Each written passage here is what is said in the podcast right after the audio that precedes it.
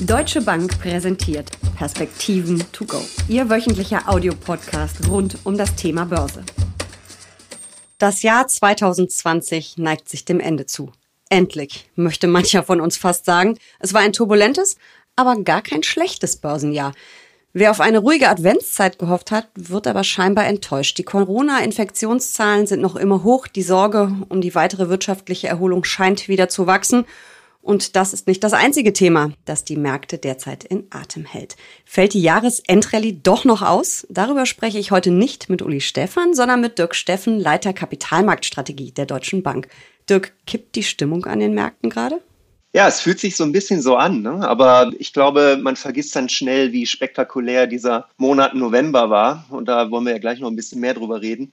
Und deswegen ist das, glaube ich, ein relativ normaler Prozess, dass der Markt jetzt einfach mal jetzt verarbeiten muss, was da für ein Kursfeuerwerk abgebrannt worden ist. Und jetzt haben wir ein paar Tage, da hast du recht, so ein bisschen Richtungslosigkeit. sieht man auch daran, dass jetzt im Dezember mal die typischen Tech-Werte, Stay-at-Home-Stocks wieder vorne sind, die Zyklika auch mal durchaus wieder den einen oder anderen schlechten Tag haben. Ich glaube aber, das ist normal äh, jetzt im Dezember, wo ja sowieso die Handelsvolumina jetzt ein bisschen zurückgehen werden. Und der eine oder andere hat wahrscheinlich auch so ein bisschen Angst, ob er die Performance, die ja bei manchen schon wieder ziemlich gut ist, auch in das nächste Jahr rein retten kann. Also von daher ein bisschen erhöhte Nervosität, aber glaube ich auch kein Grund zur Panik aktuell. Mm, aber wir hören ja trotzdem aus der Politik, dass der Lockdown in einigen Bundesländern passiert es gerade schon verlängert werden soll, härter werden soll. Das kann natürlich alles Wachstum kosten. Drückt das auch auf die Stimmung?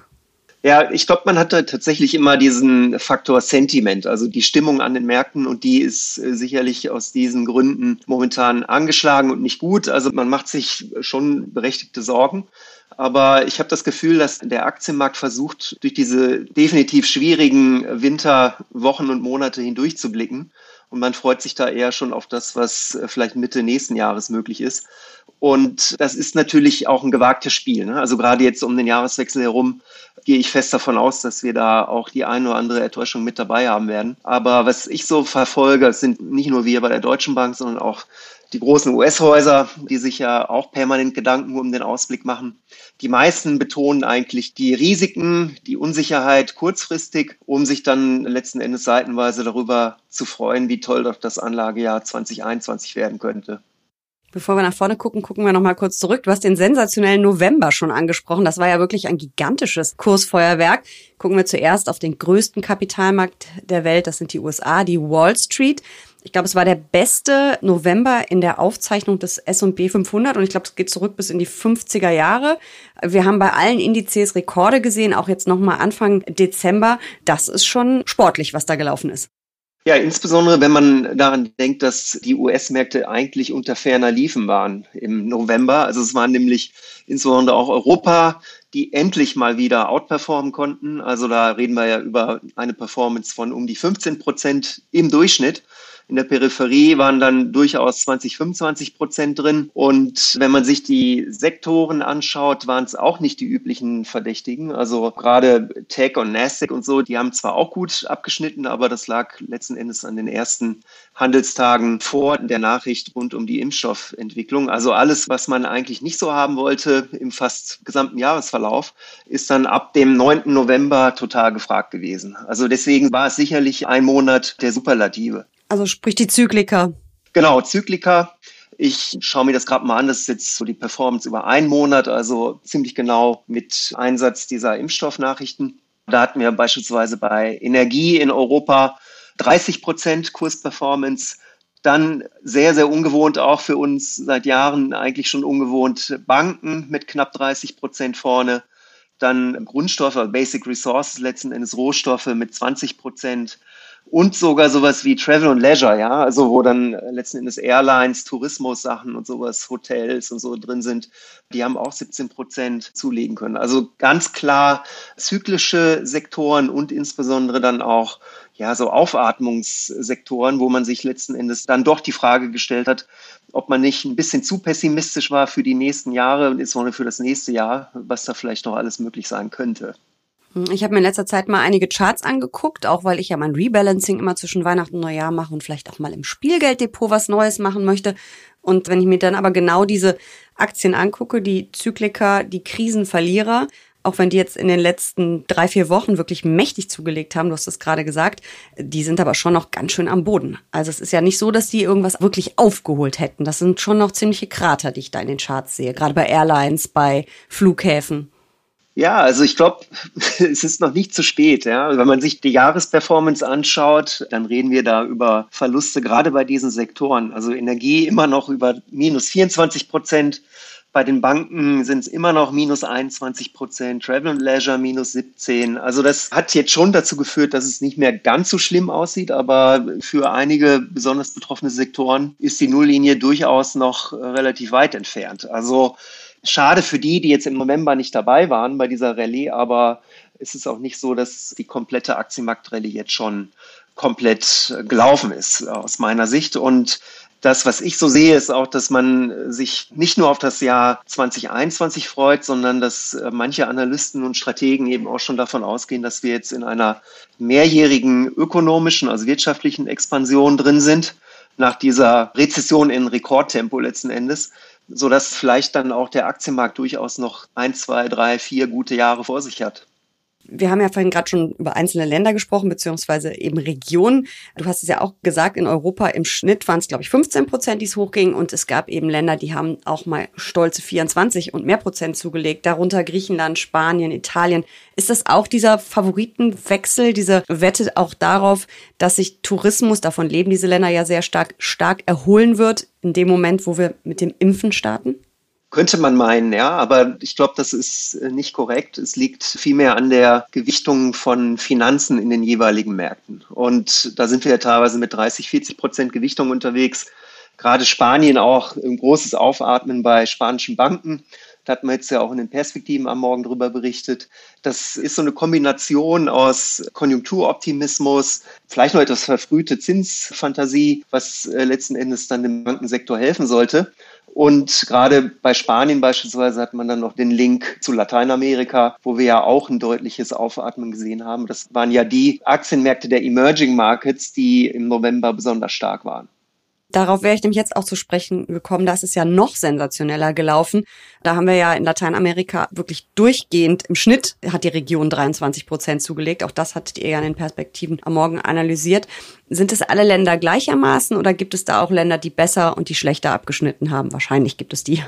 Ja, was halt besonders interessant ist, finde ich Brasilien, weil die besonders stark dabei waren. Und das ist für uns so ein Markt, wo wir eigentlich fast immer ein bisschen schlechtes Gewissen haben, das nun wirklich in der Breite auch als Investment zu empfehlen, weil das einfach immer noch ein Land ist, was große strukturelle Herausforderungen hat. Da stehen in den nächsten Jahren wieder Wahlen an. Man ist nicht so wirklich weitergekommen und die Corona-Krise hat natürlich dazu geführt, dass hier wahrscheinlich auch nachhaltig Produktionspotenzial zerstört worden ist. Aber Brasilien ist natürlich genauso ein Land, was einen stark gewichteten Finanzsektor hat, was, wie gesagt, zu dieser starken Performance beigetragen hat. Und der zweite wichtigste Sektor ist dann letzten Endes der Rohstoffbereich, wo wir eben eine unglaubliche Rohstoffrallye gesehen haben, gerade bei den Industriemetallen, und auch bei Eisenerz und ähnlichen Dingen, sodass da Brasilien einfach im November der Markt war, wo man sein musste. Muss sich das langfristig sein? Ich glaube noch nicht. Mexiko könnte ich ja noch mit ins Spiel bringen, weil da sicherlich neben dieser allgemeinen Rallye noch dazu kommt, dass wir mit dem Wechsel letzten Endes an der Spitze der USA, am 20. Januar ist es dann ja offiziell soweit, dass man doch erwartet, dass unter einer Administration Biden alles rund um das Thema Handelskrieg und ähnliche Dinge, vielleicht auch Migrationspolitik und so weiter und so weiter, dass sich das doch wieder ein bisschen mehr in geordneten Bahnen abspielen wird. Also da sicherlich nochmal ein Sonderpluspunkt für Mexiko.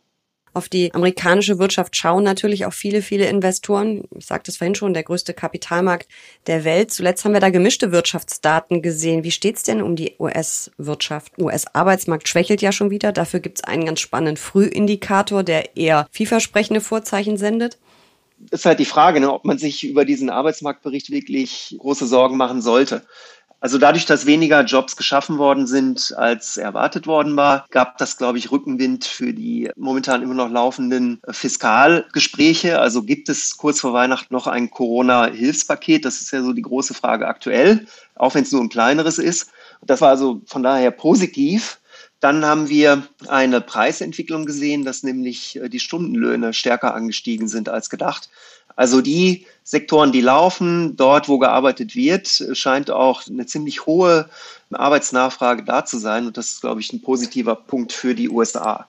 Auf der Negativseite würde ich eher nochmal tatsächlich dann die Covid-Entwicklung anführen wollen. Das läuft halt ziemlich aus dem Ruder und da kann natürlich jetzt kurzfristig dann auch vielleicht der Zwang zu weiteren Lockdowns, also nicht nationwide, aber zumindest lokalen Lockdowns, dazu führen, dass hier der Dienstleistungssektor nochmal ein bisschen in Straucheln gerät. Richtig gut sieht's ja schon wieder in China aus. Es ist ja wohl auch das einzige Land, was 2020 wachsen wird. Gab es da zuletzt auch neue Wirtschaftszahlen, die uns nochmal zeigen, wie gut es wirklich aussieht? Also eigentlich haben die meisten, inklusive mir, muss ich zugeben, erwartet, dass da so langsam das Momentum rausgeht in China. Und das hat sich nicht gezeigt. Also das Geschäftsklima ist weiterhin extrem gut. Wir hatten jetzt nochmal eine deutliche Überraschung bei den Exportzahlen. Also es brummt sozusagen. Das Einzige, was jetzt wirklich ganz am aktuellen Rand schon festzustellen ist, dass die Stahlnachfrage ein bisschen schwächer wird, ist aber auch logisch. Du kennst das, Winter is coming für alle Game of Thrones Fans unter uns. Und äh, deswegen kann das schon sein, dass wir hier in den Wintermonaten ein bisschen weniger Dynamik sehen werden. Das ist, glaube ich, tatsächlich, vielleicht passt es an dieser Stelle auch eines der Risiken. Das nennt man auf Neudeutsch Air Pocket. Also wenn wir in so ein, zwei Monate reinlaufen, wo auf einmal nicht mehr so viel Nachfrage da ist, die Läger eigentlich voll sind, ein bisschen abgebaut werden, vielleicht auch die chinesische Regierung sagt, wir wollen hier ein Überhitzen vermeiden, dann kann es schon sein, dass wir hier auch noch mal ein paar schwierige Wochen bekommen. So ist das leider dann an den Aktienmärkten. Du kennst das. Die Börsen sind keine Einbahnstraße. Der muss jetzt sein. Ne? Ja, ich liebe Börsenweisheiten. Immer her damit. Ein großes Thema oder vielleicht auch nicht mehr so großes Thema für die Märkte, auf das natürlich alle derzeit auch gucken, ist der Brexit. Es wird immer noch um eine Einigung gerungen. Äh, mal sieht's besser, mal sieht's schlechter aus. Ist das überhaupt noch ein Thema für die Märkte oder ist das nur noch ein Thema für den britischen Finanzmarkt? Ja, ich hätte nie gedacht, dass das Angeln so wichtig sein könnte, ja. Also, um es mal so zu formulieren. Es geht hier um einen Sektor letzten Endes Fischerei und so, was einfach nicht mehr relevant ist für die Volkswirtschaften heutzutage. Da geht es viel ums Prinzip.